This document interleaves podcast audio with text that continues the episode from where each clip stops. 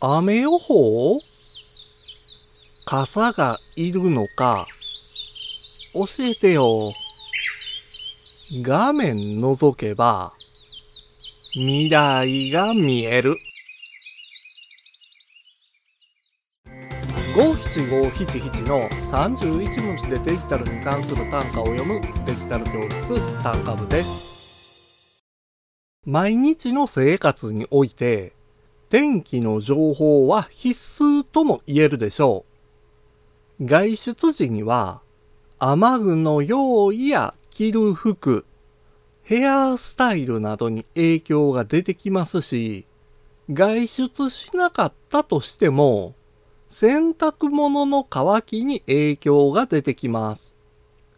だからこそ、天気予報を確認することになります。しかし、天気予報では、北部や南部といった大きな範囲になってしまうので、晴れ予報だったとしても、ピンポイントで雨が降ってくることだってあるんです。そこで役立つのが雨見るです。雨見るを使ってスマホの画面を見れば、そこには未来の時間の天気状態が表示されます。これならピンポイントで知りたい場所の天気がわかりますので、安心して外出したり、洗濯物を干せるんですよ。